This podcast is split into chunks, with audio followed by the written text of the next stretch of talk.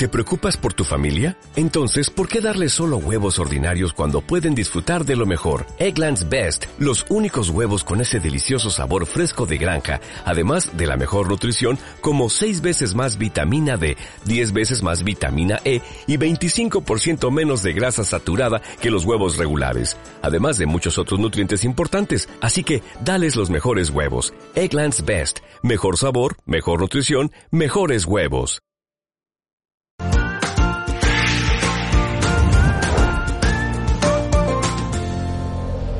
Hola, bienvenidas, bienvenidos un día más a nuestro podcast de Criar con Sentido Común, nuestro encuentro sonoro con todas las familias interesadas en la crianza respetuosa. En esta ocasión nos centramos en el fin de curso, nos acercamos al final del periodo lectivo de este año de pandemia y llega el momento de las notas para muchos menores. Eh, ¿Cómo debemos afrontarlo? ¿Es justo el sistema de las notas? ¿Y cómo multiplicar todo lo que aprenden en el colegio? Es bueno que tengan muchas actividades extraescolares y como las elegimos o las deberían elegir ellos. Y en verano, ¿Los apuntamos a refuerzo o los dejamos disfrutar del tiempo libre? Muchas interrogantes en este episodio en el que contamos con la maestra y experta en disciplina positiva Silvia Guijarro, también con la psicóloga Mamen Bueno que nos va a ayudar a gestionar nuestras propias expectativas.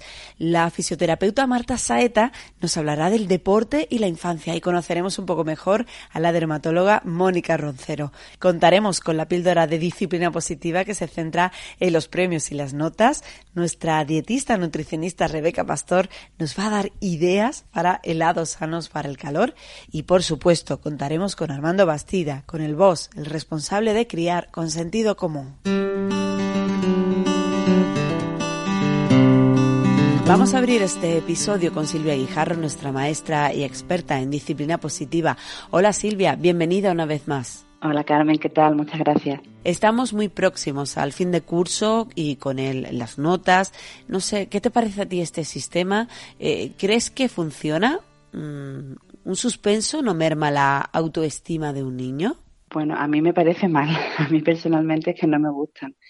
Eh, nada las notas, las calificaciones. Creo que es un sistema bastante injusto y, y además arbitrario, ¿no?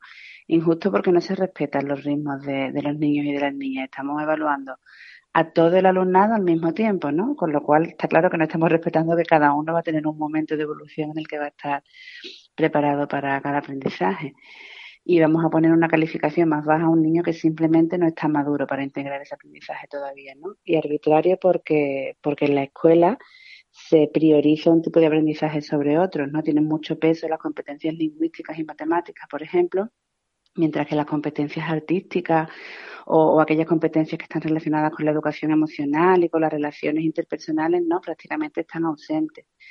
Eh, yo creo que no, que no funciona, creo que hay muchos problemas de base en nuestro sistema educativo y este es uno de ellos, ¿no? Que se pone eh, demasiado el foco en el objetivo, ¿no? Y perdemos de vista un poco lo que es el proceso. Trabajamos con un alumnado que, que tiene una curiosidad innata, ¿no? Una necesidad de aprender y acabamos consiguiendo que estudien solo para sacar una nota, ¿no? En vez de disfrutar del proceso de, aprendizaje. ¿Y qué fórmula sería mejor entonces desde tu punto de vista? Es un poco complejo porque en realidad aunque en educación tenemos eh, unas enseñanzas mínimas, ¿no?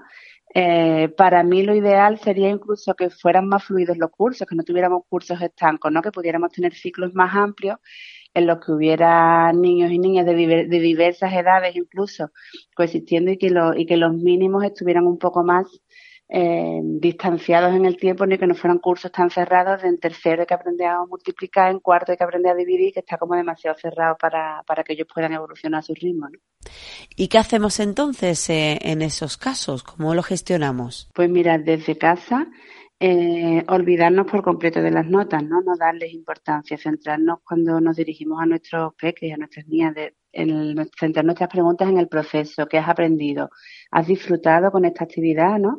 Incluso cuando nos dan un examen o una nota, centrándonos en el esfuerzo que han realizado más que en el resultado, ¿no? Porque es verdad que hay veces que incluso dentro del sistema educativo hay personas que plantean como solución un sistema calificativo en lugar de uno numérico, ¿no? Pues en vez de poner un 2, un 7, un 10, vamos a, utilizar un sistema calificativo. pero mm, es que hay algo más cruel que decirle a un niño o una niña que es insuficiente, ¿no? A, alguien le gusta que le digan que no es suficiente. Entonces esto claro que tiene, que tiene efecto sobre su autoestima y yo creo que desde casa lo que debemos hacer es restarle importancia a, a, las calificaciones y centrar nosotros nuestra atención en el proceso, en si han disfrutado, en qué es lo que han aprendido, en qué han avanzado, más que en qué nota final han sacado. ¿no? ¿Qué es mejor para el niño al que se le dan mal las mates pero dibuja genial? ¿Un profe de mates o uno de dibujo? De dibujo. Los niños, los niños tienen que explorar sus pasiones y debemos permitir que, que, que se desarrollen ¿no? en aquellos campos en los que disfrutan y en los que destacan además. Hombre, si verdaderamente hay alguna dificultad muy grande en algún campo imprescindible, ¿no? Pues habrá que ayudarles para que tengan unas destrezas básicas para su vida, ¿no? Porque es verdad que las matemáticas o el lenguaje pues están en nuestro día a día, tienen que ir a comprar, lo, lo básico sí que lo tienen que saber, ¿no? Pero fuera de eso, eh, yo creo que es fundamental que demos prioridad a, a, sus gustos y a sus habilidades, ¿no? ¿Y estás de acuerdo con, con los deberes de verano? No, no, no. Tres veces no te he dicho. El tiempo de descanso es para descansar. Eh, es verdad que hay muchas familias incluso que lo demandan, ¿no? Dicen es que pierden la costumbre y luego en septiembre les cuesta mucho coger el ritmo, pues sí. Pero eso mismo nos pasa a las personas adultas, que, que en verano desconectamos y se nos va un poco el ritmo. Y, y, no por eso nos llevamos el trabajo a la playa, ¿verdad? Yo no he visto a nadie que se lleve informe a la playa para practicar, ni yo me llevo exámenes para corregir en verano. No lo hacemos porque pues, no hacemos eso para evitar después el síndrome postvacacional. Disfrutamos del descanso y cuando nos toca volver a la rutina, pues nos adaptamos y, y ya. Entonces, definitivamente no. Deberes en tiempos de descanso no. Sobre el tema de las extraescolares, ahora es el momento de elegirlas en algunos centros. Eh, ¿A partir de qué edad? ¿Cuántas deberíamos elegir? Pues yo, la, a pesar de que me vayan a coger manía la, las empresas que se dedican a las extraescolares, para esto soy mucho de, seguir la filosofía de María Montessori, ¿no? De seguir al niño. ¿Cuándo los empezamos a apuntar a extraescolares? Cuando las pidan y a cuántas, pues las que pidan es que hay niños que necesitan, que están muy a gusto pasando la tarde en su casa, en el parque, jugando y, y sin más, y hay niños que necesitan actividades más regladas. Entonces, un poco las que vayan pidiendo cada uno. Sí es verdad que muchas veces eh, las actividades extraescolares son más una necesidad de la familia y no queda más remedio que apuntarle alguna para conciliar, ¿no? Bueno, pues en esos casos es especialmente importante que sean actividades lúdicas y de su agrado, ¿no? Pero si no es necesario de manera imprescindible para la familia, lo ideal es eso, seguir el ritmo que ellos nos marquen y, y que se apunten cuando lo vayan demandando y, a tantas actividades como demanden sin sobrecargarles demasiado, que muchas veces también tienen unas agendas que, que ni los adultos, ¿no? ¿Y cómo las elegimos? En función de las necesidades académicas como el inglés o, las clases de refuerzo o más bien por los intereses del niño? Sí, por sus intereses. El tiempo de ocio es, es para disfrutarlo. Y, lo, y, una vez más, como con el tema de los deberes, ¿no? Pues del mismo modo que las personas adultas utilizamos nuestro tiempo libre, pues para, unos para ir al gimnasio, otros para leer, para aprender a pintar o, o incluso para seguir formándonos porque nos apetece aprender un idioma nuevo, lo que, pero es lo que nos surge a nosotros, ¿no? Pues los niños y las niñas igual tienen derecho a, usar su tiempo de ocio para disfrutarlo, que ya tienen muchas horas en el día de, de, aprendizaje reglado en la escuela que no han elegido, ¿no? Entonces lo ideal es que sean ellos los que, los que elijan qué hacen en esas horas. Pues muchas gracias Silvia por acompañarnos nuevamente en el podcast. Muchas gracias a ti, Carmen. Para formar parte de la tribu de Criar con Sentido Común solo tenéis que entrar en nuestra web criarconsentidocomún.com. Tardaréis muy poquito. El coste es de 21 euros al mes, el primer mes gratis. Pero a cambio podréis estar en contacto directo con todas las expertas de la tribu de Criar con Sentido Común que os van a orientar en cualquier cuestión que os preocupe. Podréis estar también en contacto con más familias y, por supuesto, realizar los cursos de la tribu, que son más de 120. Uno de ellos es precisamente de educación respetuosa y disciplina positiva. Son siete sesiones sin límite de tiempo, con material escrito y ejemplos prácticos.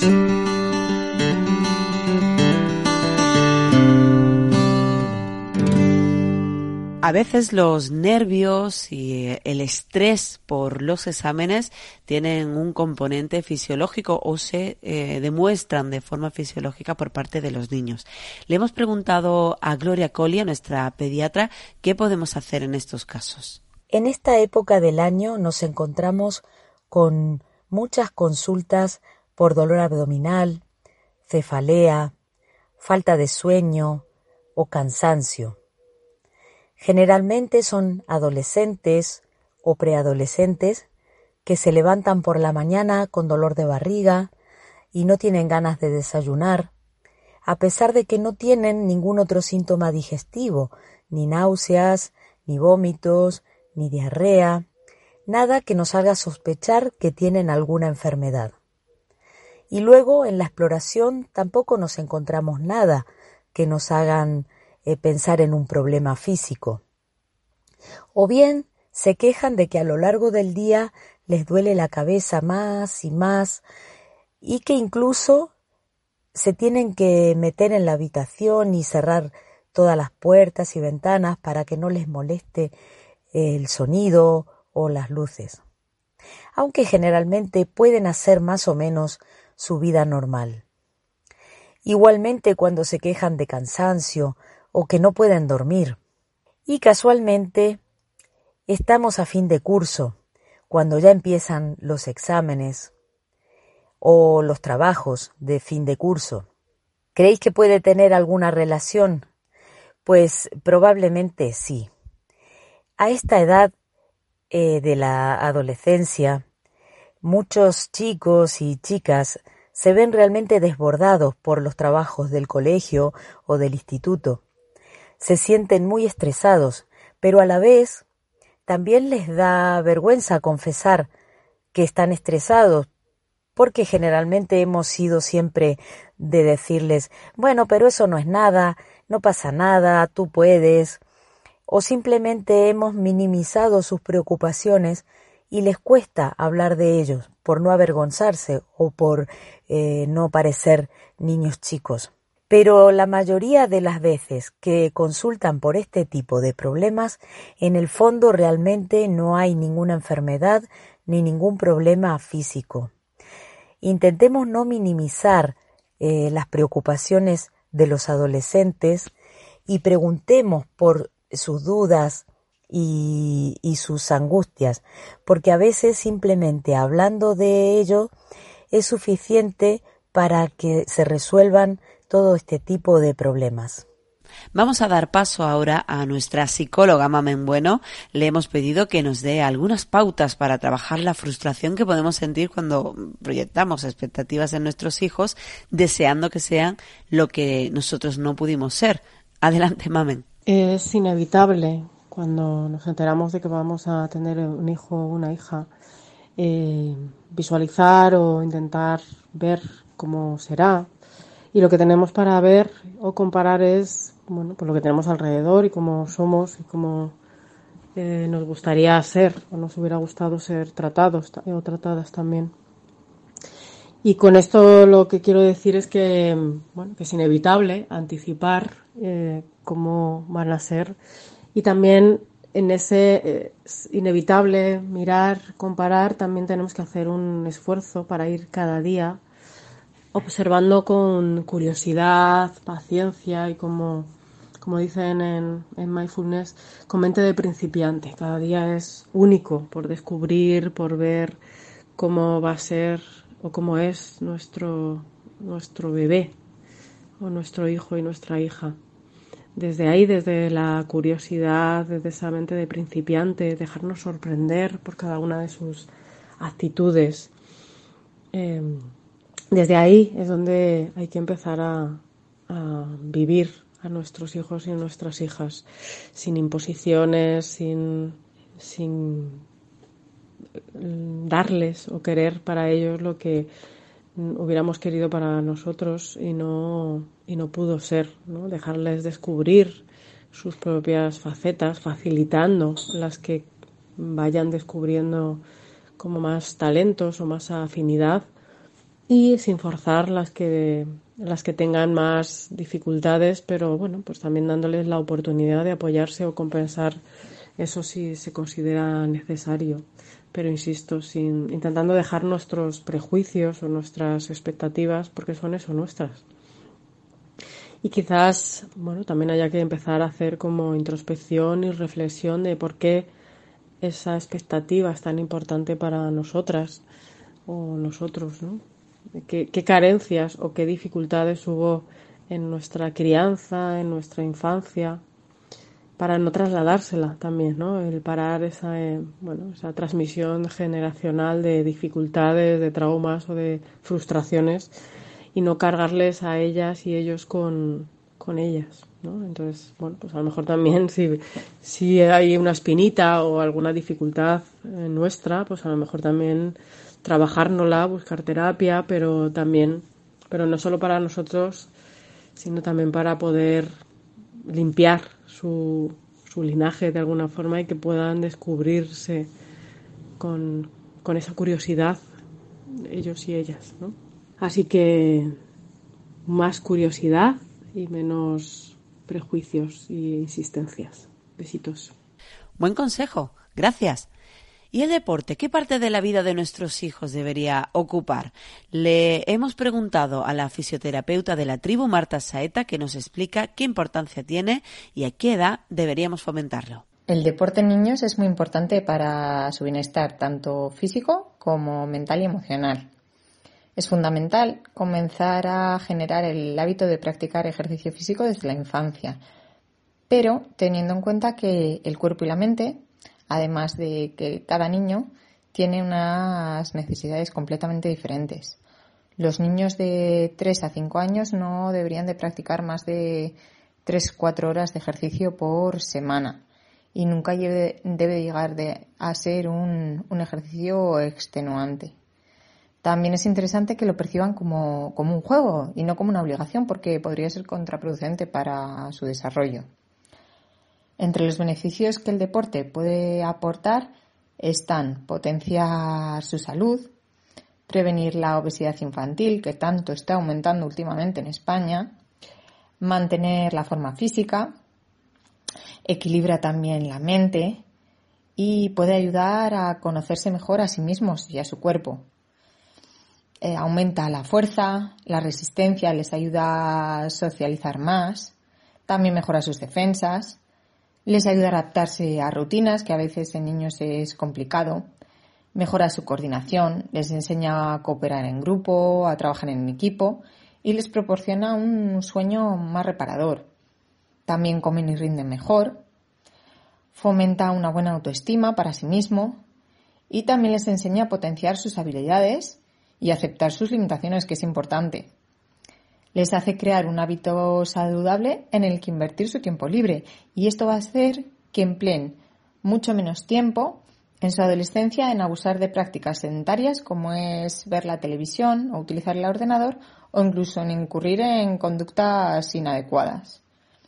Es importante que el deporte se adapte al momento de desarrollo del niño, pero también llegando a cierta edad donde ya pueden expresarse, deben decidir qué deporte les gusta y, qué quieren practicar. Hay que evitar proyectar en ellos nuestros deseos y expectativas e intentar que nuestra hija disfrute con la actividad física que ella haya elegido. Como ejemplos, podemos considerar que a los más peques, bebés de 0 a 1 año, se les puede hacer yoga para bebés, que lo practicarán con la mamá, y juegos de motricidad fina y gruesa. También hay que ofrecerles mucho espacio para que se muevan y se desarrollen con libertad y es buen momento para empezar con la matronatación. Perdón. Así los peques se familiarizan con el agua y le pierden miedo, cogen confianza también. De uno a dos años es buen momento para empezar a bailar por la expresión corporal, el ritmo y la coordinación. Eh, a los dos años se puede practicar golf, a los tres gimnasia, natación, porque ya empiezan a encontrarse con más soltura. Pueden practicar también a los cuatro el monopatín, porque es un transporte ecológico, les ayuda con el equilibrio, el yoga y el esquí para eliminar el estrés, para mejorar la elasticidad, para estar en contacto con la naturaleza. Y luego a los cinco pueden empezar con deportes de pala, que les ayuda a coordinar mejor y a trabajar en equipo el patinaje que les da equilibrio, fuerza de piernas, pero siempre respetando eh, las normas de circulación vial y tomando las medidas de seguridad como es el casco, rodilleras, coderas, etc. También es bueno que practiquen el ciclismo Esto se puede hacer desde edades tempranas con un, con un patinete o una bici sin pedales y luego ya ir progresando. En edades más avanzadas pueden hacer gimnasia rítmica, artes marciales, escalada y también aproximadamente a los 7 años se empiezan con los deportes de equipo. Luego también pueden hacer surf, esgrima, equitación, atletismo, piragüismo. Tienen multitud de ofertas y posibilidades. Es importante respetar sus ritmos y su decisión de practicar un deporte y también de que cambien de uno a otro para que el deporte sea una actividad beneficiosa y agradable para ellos, que al fin y al todo es lo más importante. Ya habéis oído, bienestar físico y mental, y que lo perciban como un juego. Muy interesante, Marta, gracias. Y cerramos este tramo del podcast con Zazu Navarro, nuestra otra experta en disciplina positiva, que nos va a hablar de cómo trabajar las habilidades adquiridas en el curso sin agobios, simplemente jugando. Y ojo, que nos da un buen consejo sobre cómo evitar el abuso de las pantallas. Yo creo que una de las cosas más importantes que podemos hacer las madres o padres para acompañar las habilidades de nuestros hijos e hijas durante esas épocas en las que no asisten al colegio y bueno, por supuesto también cuando asisten, es pasar más tiempo en familia, el disfrutarnos, el realizar más recetas de cocina, más reuniones familiares para mejorar nuestra convivencia, más compartir las tareas del hogar, porque muchas veces pensamos que estos actos cotidianos no tienen nada más y realmente son actividades que nos brindan muchísimas posibilidades de juego y de aprendizaje. Porque, por ejemplo, mientras hacemos una receta de cocina, estamos jugando y estamos aprendiendo eh, a través de las medidas, las proporciones, los pesos, las sumas, las restas, el compartir, el esperar turnos. Y, bueno, para evitar las pantallas, un libro, pues realmente cualquier libro o cuento ilustrado yo creo que es perfecto para, para compartir y, si hablamos de un libro que tenga ideas de planes y actividades en familia para evitar el uso de, la de las pantallas, mm, yo creo que lo primero que tendríamos que tener en cuenta es que la propia persona, la, persona adulta, tenga claro que no podemos sustituir una pantalla por una actividad que, les entretenga, ¿no? Con la idea de, evitar el uso de las pantallas, pues voy a entretenerlo con otra cosa. Mm, yo creo que la idea no es esa, ¿no? Cuando queremos evitar el uso de, la de las pantallas.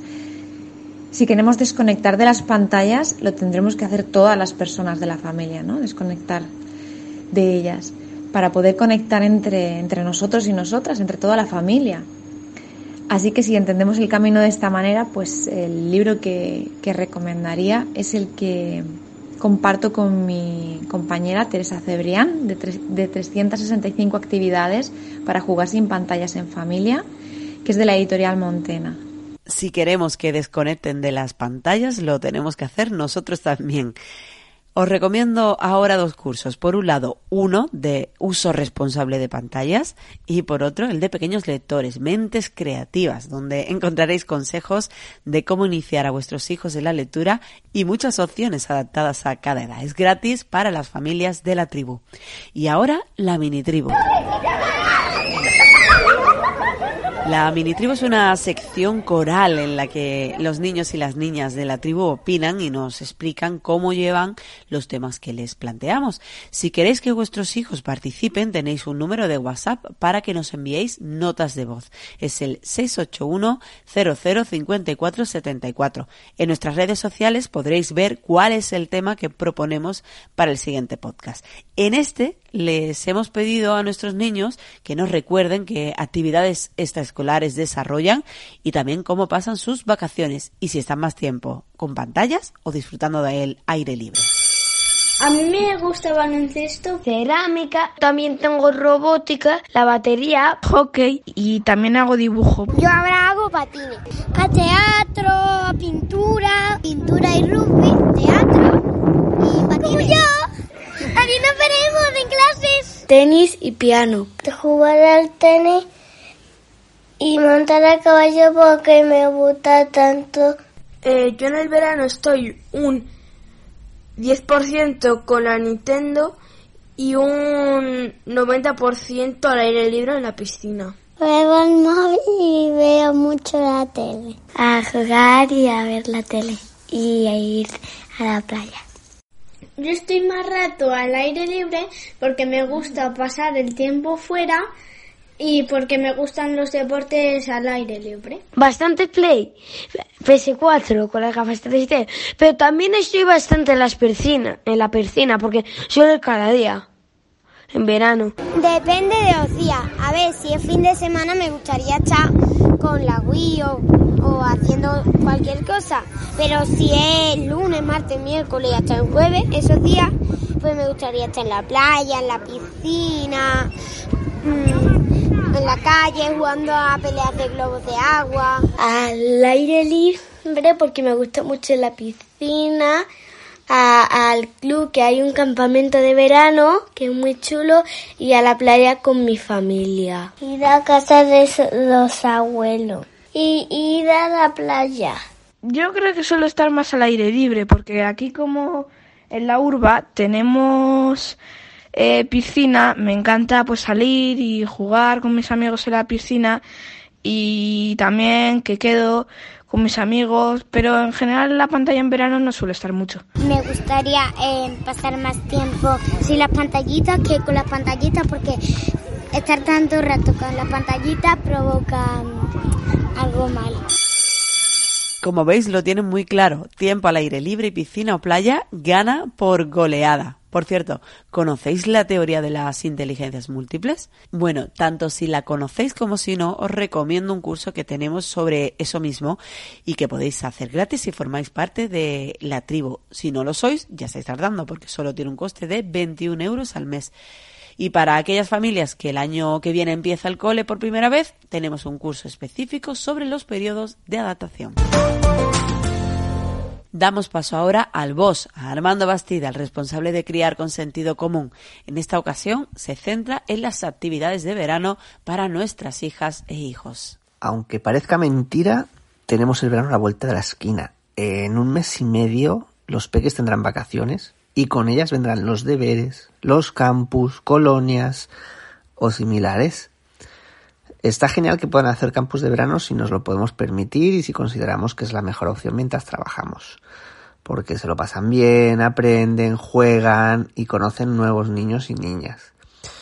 Um, extraescolares en verano, en plan intensivo de inglés, refuerzo o similar, eh, sinceramente no tengo tan claro que fuera mi primera opción, a no ser que me lo pidieran mis peques, eh, porque es lo que más ilusión les hace.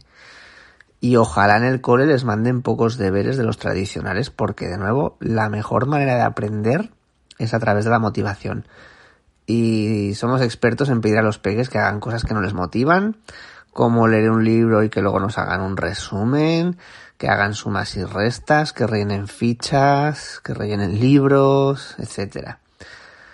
Aún recuerdo una Navidad en la que tenía mi hijo el mediano tantos deberes que acabó el pobre crío asqueado. Y yo también porque era un suplicio.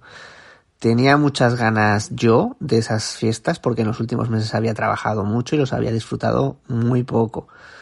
Y esa cantidad de obligaciones nos unía solo para estar detrás de él, tratando de hacer cosas para aprender, que eran una obligación nada motivadora y que nos hacía estar infelices a los dos. Al final decidí que no era así como quería que mi hijo viviera la Navidad, ni como yo quería que la viviera, y cerré la carpeta y dije se acabó. Hice una nota a la profesora y le dije que sintiéndolo mucho no había acabado los deberes porque habíamos decidido aprovechar las fiestas para disfrutar en familia, los unos de los otros, que era mucho el tiempo que nos habíamos perdido por culpa de las responsabilidades y obligaciones durante el año. La maestra contestó que lo entendía perfectamente y todos están contentos. Por eso, de cara al verano, y aunque tienen muchos días festivos, es importante que hagan los deberes que de verdad importan, los que no sirven para el currículum, pero aportan felicidad. Los que no te enseñan materias escolares, pero te enseñan a ser. Los que forman o deberían formar parte de la infancia. Los que muchos adultos ya no hacemos, porque hemos olvidado lo importante, y los que nos van a ayudar a despegarlos de las pantallas y de las consolas. Yo creo que este verano tienen que hacer una guerra de agua, tienen que trepar a un árbol, tienen que leer un libro o dos o tres, pero que los hayan elegido ellos y sin que tengan que hacer un análisis o un resumen. Leer por el mero placer de leer. Tienen que pintar con los dedos, tienen que aprender a hacer limonada, tienen que hacer nuevos amigos y juntarse y escribir un cuento. También tienen que ver cómo es un atardecer, tienen que hacer collares con macarrones o con botones y coleccionar conchas. Deberían jugar al escondite, visitar un parque nuevo, pintar piedras y saltar en camas elásticas. Si es posible, sería genial que pudieran montar a caballo, pasear por la montaña, disfrazarse y hacer un teatro de marionetas. También sería genial que jugaran con el frisbee, que cocinaran con nosotros, la comida o unas galletas, y que aprendieran a hacer helados, batidos. Y los días de lluvia, partida de cartas al uno, a los seises, al mentiroso o algún juego de mesa, que jugaran a los bolos, dieran de comer a los patos, pintar con acuarelas y jugar con plastilina, y que en la zona más oscura de donde estén por la noche se tumbaran a mirar las estrellas. Sería genial que volaran una cometa, que fueran a un cine de verano, que fueran a nadar a la piscina o la playa, e hicieran un castillo de arena, o un agujero gigante donde meterse todos ir a un museo, inventar canciones, cantar las que conocen, plantar flores y merendar con los amigos, momentos antes de ir a ver juntos los fuegos artificiales. Hay muchos deberes más que podrían hacer y no hace falta que los los enumere yo, ¿verdad? Creo que es tan simple como buscar las fotos de cuando éramos pequeños o cerrar los ojos un ratito y tratar de recordar nuestros veranos. Seguro que nadie dice, recuerdo con mucho cariño esos veranos haciendo un intensivo de mates, de inglés o de alguna materia de las que trataba durante el año. Seguro que nadie dice, recuerdo con mucho cariño esos veranos haciendo los libritos de verano que nos mandaban en el cole. Y seguro que todos recordáis con cariño las amistades nuevas, los descubrimientos que hacíamos con ellas, ese niño que hablaba otro idioma y no le entendíamos ni, ni nos entendía, pero que venía igual con nosotros las bicis como medio de transporte, los chicles, los helados, los juegos, las aventuras. Eso es lo que hizo que nuestros veranos fueran especiales. Que aprendíamos a valernos por nosotros mismos. Nos metíamos en problemas y aprendíamos a salir de ellos. O no siempre, pero al final era una estupenda preparación para la vida. Porque eran deberes especiales. Eh, esos deberes que nos enseñan aquello que durante el año apenas teníamos tiempo de aprender eran los deberes para aprender a ser. Uy, todo anotado, Armando. Muchas gracias. Aprovecho para deciros que tenemos más de 120 cursos a los que podéis acceder si sois miembros de la tribu. Para las mamás y papás recientes os aconsejo el desarrollo del vínculo afectivo. En este curso podréis descubrir por qué es tan importante, cómo se crea y qué tipo de vínculos hay.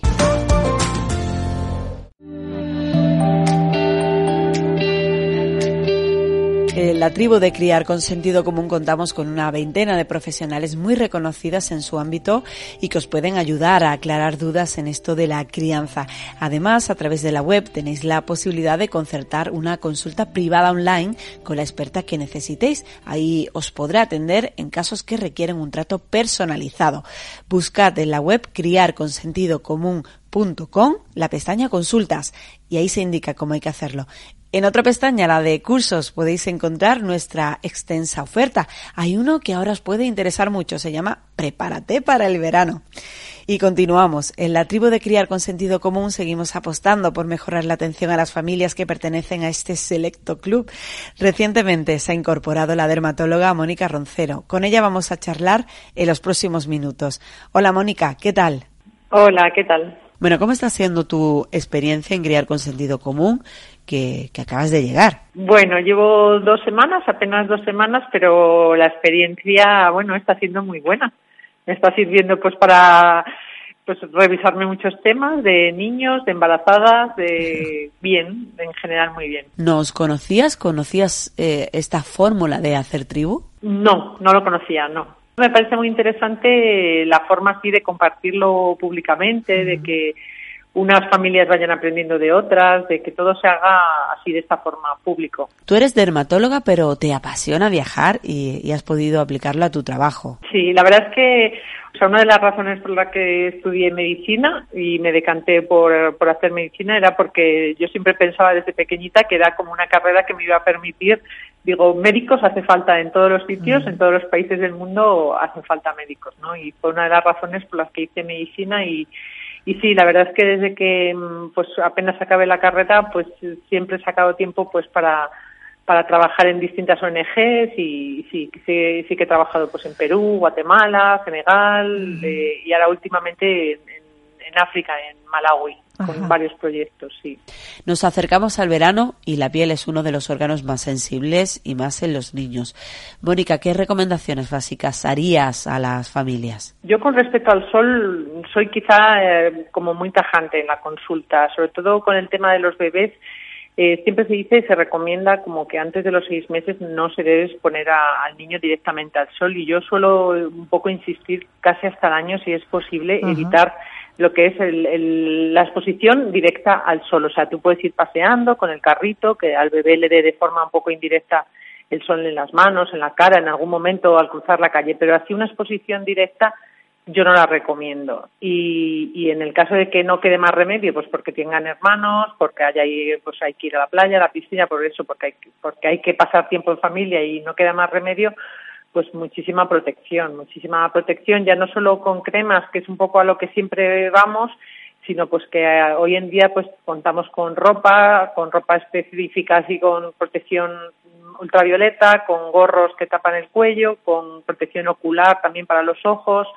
y que todo el tiempo que se pueda pasar a la sombra es tiempo ganado para el futuro. El sol, las quemaduras, los insectos. Eh, por cierto, ¿a partir de qué edad se pueden usar repelentes? Bueno, eh, los repelentes mm, depende un poco también dónde vivimos, mm. porque desde luego no es lo mismo en España, donde no hay una, digamos, una enfermedad transmisible que pueda llegar a ser mortal, no hay un dengue, un paludismo que pueda contagiarnos un mosquito, a que de repente estés en, no sé, en República Dominicana o en África, donde digamos que el, que te pueda picar un mosquito, pues conlleve ese riesgo, ¿no? Y entonces hay que valorar riesgo-beneficio. Si, si estamos en un país como el nuestro, pues bueno, pues puedes permitirte el lujo de que tu bebé sea picado por un mosquito, entonces bueno, puedes, digamos, basarte en eso. Entonces, Sí que se dice que en menores de un año, pues intentar evitar los productos repelentes, ciertos productos repelentes químicos y tirar más de aceites esenciales tipo citronela. Pero si no, digamos que si estamos en un país con, con riesgo de, transmisión, pues podríamos incluso la OMS incluso aconsejar que se podrían utilizar productos como el DET o, o que sí, suele ser el más aconsejado, pero bueno, también existen pues eso, mosquiteras impregnadas en permetrina o un poco hay que valorar siempre eso, el riesgo, el riesgo beneficio. En estas semanas en la tribu, ¿qué te has encontrado? ¿Estamos muy perdidas? Bueno, yo creo que, que no, que la verdad es que yo veo a la gente como muy bien orientada y muy mm. bien porque hay veces que incluso me retraso un poco más en contestar y veo que otras mamás han contestado perfectamente a, a sus compañeras de tribu. Y o sea que yo veo que, que sí que la gente la gente sabe no sabe un poco.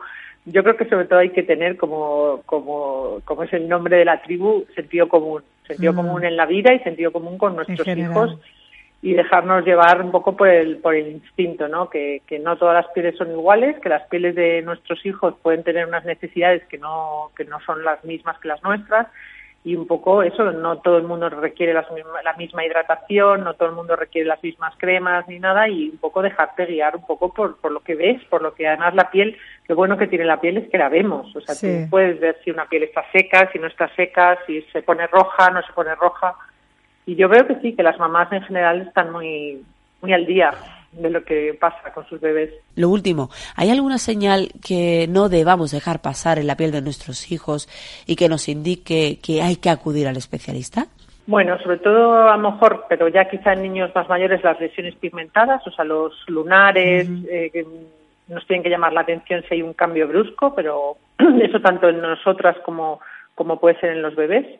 Y luego, si ya estamos hablando, por ejemplo, de, infecciones, ya con, cuando hay un cuadro con una fiebre importante de varios días de evolución y aparecen esas lesiones que llamamos petequiales, ¿no? que no desaparecen cuando las las apretamos, eso sí que digamos que nos tiene que hacer pensar que hay que ir a urgencias con nuestro bebé y de forma rápida porque un poco lo que ocurre en la piel puede estar pasando en el resto del cuerpo y, es de correr, o sea, hay que, darnos prisa. Lo dejamos aquí, Mónica. Gracias por estar en el podcast. Muchas gracias, Carmen. Un beso.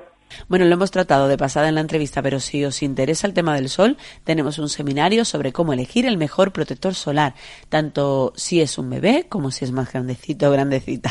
Es gratis para las familias de la tribu y si no formáis parte de ella es muy fácil.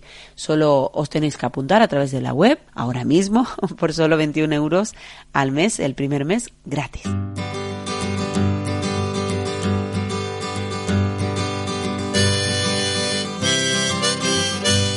Vamos llegando al final, nos quedan dos paradas. La primera es con la disciplina positiva. Saludamos nuevamente a Silvia Guijarro que nos habla de notas y premios. Adelante, Silvia. En la sección de disciplina positiva de hoy hablamos sobre premios y notas.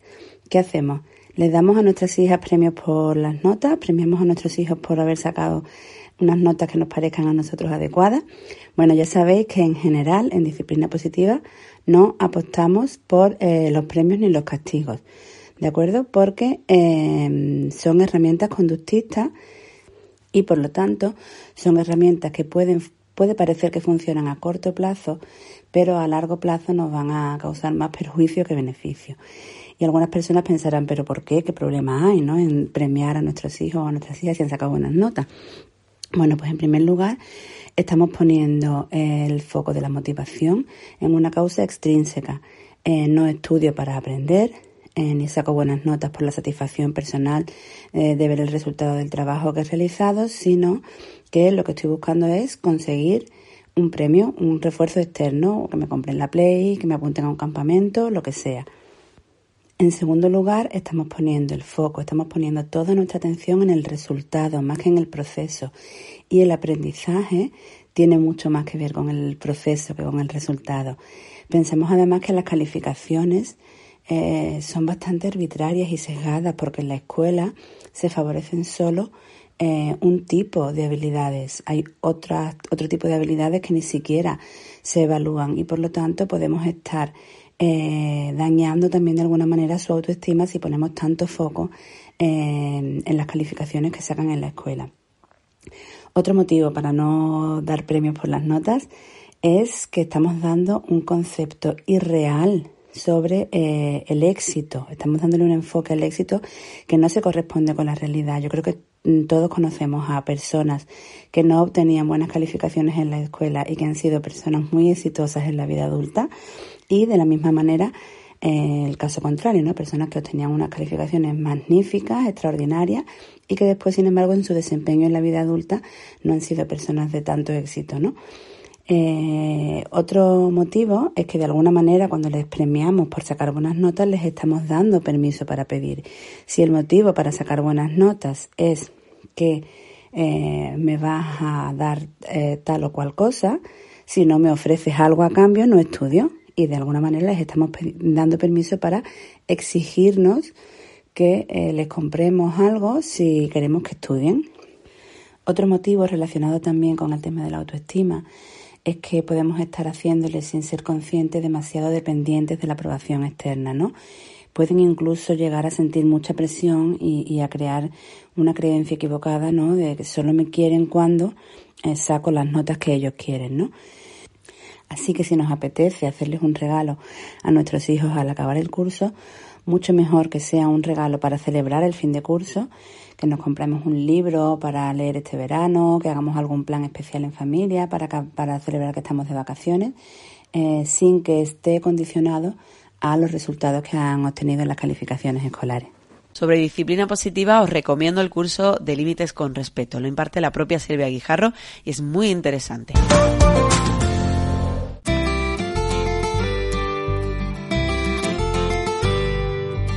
Y terminamos de una forma divertida con nuestra dietista nutricionista Rebeca Pastor. Hoy nos da algunas pinceladas para hacer helados sanos y refrescantes para el verano. Hola Rebeca.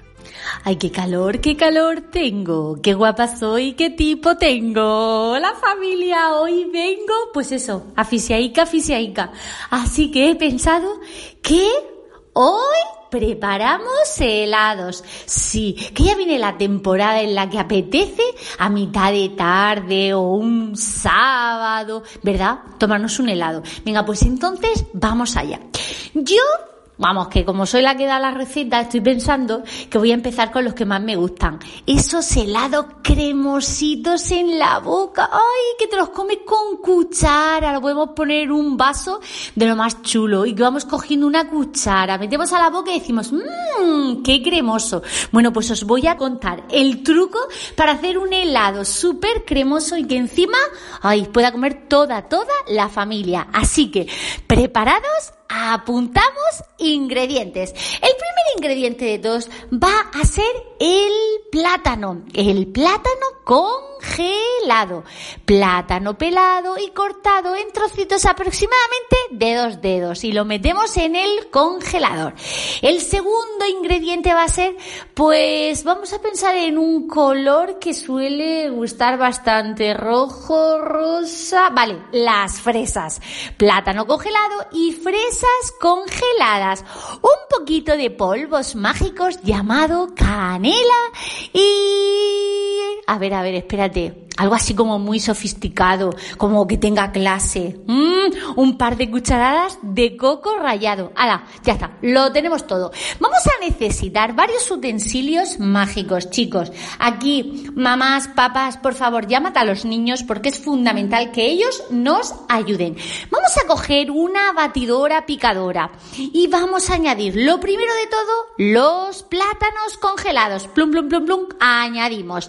Y le vamos a dar al botón a la máxima potencia. ¡Hala! Perfecto. ¿Te has dado cuenta? Hemos triturado el plátano, sí, pero hemos conseguido una textura de lo más suave. Genial. El plátano congelado y triturado nos da la cremosidad imitando a la nata. Ay, madre mía, me está entrando un montón de hambre. Después vamos a añadir las fresas, polvos mágicos, canela y un par de cucharadas de coco rallado. Todo eso otra vez al botón. Y ya tenemos el helado preparado para comerlo. Uy, qué hambre me está entrando. Os voy a decir algo. A mí lo que verdaderamente me encanta es coger este helado y ponerlo en un vasito que sea como muy chatito, pequeñito. Añadimos este helado y yo le pongo siempre un poquito de canela por encima. Incluso le podemos poner también un poquito de coco rallado. Y es una forma chulísima de decorar este helado de lo más rico. Sí, es apto para toda la así que vamos a disfrutar del helado. Y no olvides, puedes cambiar la fresa por cualquier ingrediente más, el que tú quieras. El melocotón, la ciruela, el albaricoque, melón, sandía, eso va a elección. Bueno, que disfrutéis mucho de esta receta helada. Oye, por cierto, que quiero mandarle un saludo a Mario, que creo que me está escuchando. A ver si te animas a hacer la receta. Un besazo, tribu. ¿Sabéis lo que es el batch cooking? Pues Rebeca Pastor tiene un curso muy divertido sobre cómo planificar el menú familiar de la semana, así que no os lo perdáis. Pues así terminamos. Hoy nos escuchamos en el próximo podcast de Criar con Sentido Común.